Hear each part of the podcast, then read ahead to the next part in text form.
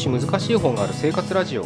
この番組は哲学書や草書などに興味ある方が私も読んでみようかなと思うきっかけを提供する番組です。それでは199回目です。よろしくお願いします。今日はですね神様はいるのかっていう話をねちょっと考えてみたいなと思います。あのー、すごく 漠然としたことを言い出しましたけどあの最この前ねあのちょっと僕の、うん、知り合いって言ったらいいのかなと人と話をしててなんか不思議なことを言ってたんですよ。でその人は、まあ、男性なんですけど3歳の息子さんがいらっしゃるんですね。で千葉に住んでるんですけどでそのね3歳の息子があのなんか夜中？なんか夜いきなりパッと起き出してなんかね部屋のね一点の壁の方を向いてひたすらなんかバイバイバイバイってやってるんですって。でなんかねえ寝ぼけてんのかなみたいなねふうに思ってずっと見てたらしいんですけどなんかねしばらくずっとね手振ってるんですってバイバイって。何やってんだろうななんてずっと思ってたらしいんですけどそれが翌日ねあの、分かったことなんですけどそのまあその人あの青森出身の人なんですけどその青森に住んでる祖母がちょうどねその日に亡くなってたんですってで翌日電話かかってきてあのおばあちゃん亡くなったからお葬式するよみたいな連絡があったらしいんですけどでそこでねそのお父さんがね僕に言ってたのがあれってさおばあちゃんにバイバイって言ってたのかなってちょっと思うんだよねって言うんですよ。でもっと不思議なのがそのねあのー、3歳になる息子おばあちゃんに会ったことないんですって。でこれも偶然なのかわからないけどその壁の方を向いてたっていうのがそのお父さん曰く青森の方角だから北の方角なんですってだからなんかなんでまあそんなこじつけだよになってくるのかもしれないけどどんどんどんどんそういったなんか不思議な要素がどんどんなんか重なってくるとこれ何とも言えないね。あの丸、まあ、頭ごなしに否定もできない。なんかいつもそんなことしない息子がいきなりパッと起き出してバイバイバイバイってずっとしてる。しかも北の方角を向いて。それでその日におばあちゃんが亡くなってるっていう。なんともねあの不思議な現象ですよね。うん、ただの寝ぼけてただけだとも言えるしでもそうとも言い切れない気持ちもちょっとあったりするわけですよね。これってねまああのまあ、いろんな考えをね、あの持つ方がいるので何とも言えないんですけれどでもやっぱりなんとなく不思議な経験に聞こえますよね。見えますよね。で確かにねあのそういった小さいお子さん、まあ、僕の甥っ子とかも見ててもそうですしそれともそのねあの全然関係ないようなね他人の子かもしれないけど街で小さい赤ちゃんとか、まあ、歩き出した1歳2歳ぐらいの子とかのね言動とか行動とか見てるとまあ 頭おかしいなこいつらって思うと同時になんか彼らには彼らしか見えないような世界を見てるんじゃないかって思うような行動ってよくありますよね。なんかずっと白線の上歩いてる男の子とか。ずっとなんかぐるぐる回ってる男の子とか。もう女の子もいるでしょうけど。何が楽しいんだか分かんないけどなんか彼らの中ではそれがルールとしてあるのか何かしもう今しなきゃ死んじゃうぐらいのね勢いでやってますよね。真夏の炎天下でもやりますからねあいつらはね。死んじゃうんじゃないかと本当文字通りね熱中症とかで死んじゃうんじゃないかって思うぐらいもう汗だくになって朝から晩までずっとひたすらぐるぐるやってますよね。そういうのを見るとなんか僕らのそのなんか通常考えるなんか損得とかね行動理由とかでは測れない何かがある。それを見てるのか聞いてるのか感じてるのか何かわからないけどあるんじゃないかとしか思えない、まあ、ただのバカなだけだよとかそんな子まで考えてないんだよ子供だからって言っちゃえばそれまでですけどでもなんかそうじゃないような気も僕は実はずっとしてるわけですよ彼らを見てるとどこに甥っ子とか見てるとそうなんですよねでまあ僕らはもう覚えてないでしょうけど実際僕らも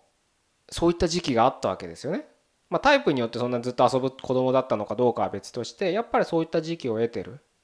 記憶ないだけで。なので記憶がないだけで実は僕らももしかしたら今見えてないものが見えてたのかもしれないですよね。単純に今ただ見えてないだけとも言えるじゃないですか。何とも言えないですよねそこは。そこで僕がねいつもねこういうこういう話とか不思議なね経験とか聞くと聞いたり聞いたり見たりね、まあ、テレビとか、まあ、テレビはちょっと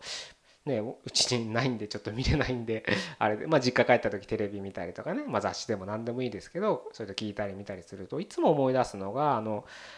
ユーミンのあの「魔女の宅急便」の「ルージュの伝言」でしたっけ？あの歌詞なんですよね。小さい頃は神様がいてって始まるじゃないですか。きっと僕らには見えてないまあそれをねユーミンは神様っていう言葉で表現しましたけどまあ何だっていいんですよ。なんか神的なものでもいいし不思議な何か僕らが見えない何かって言ってもいいと思うんですけど、まあ、ユーミンの言葉を借りればそれは神様だ。きっと小さい頃は僕らには見えてない何か神様がね彼らには見えてる。という仮説も立ちますよね。それが僕らが大人になって見えてないだけ。それが成長というのかどうかわからないですけどね。彼らにしか見えない何か世界が見えてるっていうふうに考えると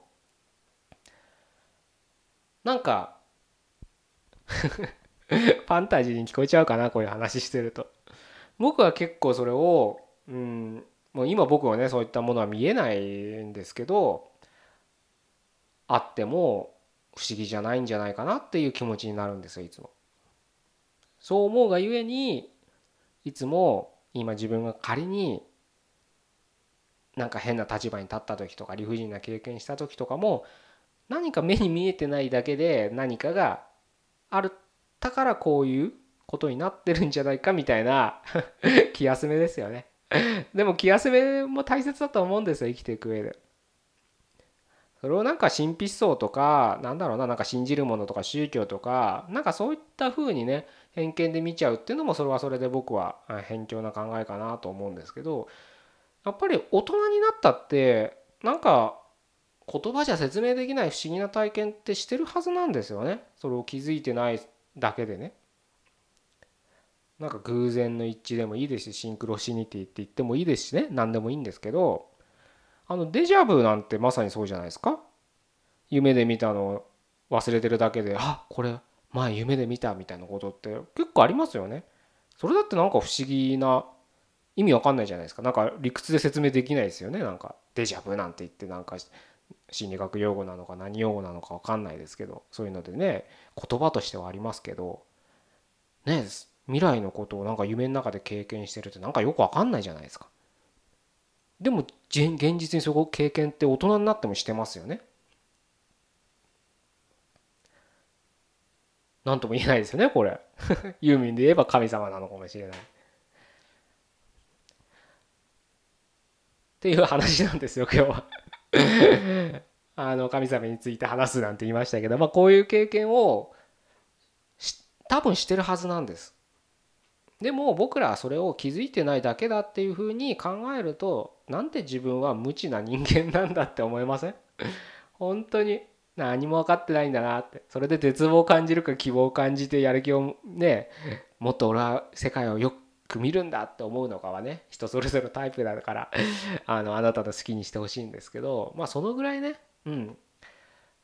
ポジティブ的に言えば 可能性に満ちてるとも言えるしネガティブ的に言えばもう運命で自分の人生は決められてるとも言えるかもしれない。まあどっちでもいいと思うんですよ。感じ方なんてそれは。でもそういう世界もあるんじゃないかなってなんか思うとなんか日々考えるの楽しくなったりしないかな。僕はするんだけどな。是非ねちょっとあの、大人になればなるほど毎日毎日同じ生活の繰り返しっていうふうにね感じてしまう人が多いと思うんですよやっぱり。仕事をしてたり主婦だってそう。何かルーティンみたいなね、うん、形で毎日毎日同じ仕事をしてるっていう感覚が強くなると思うんですこれは。でもしょうがないとは思うんですけどね。それそういったのが人生だと思うので。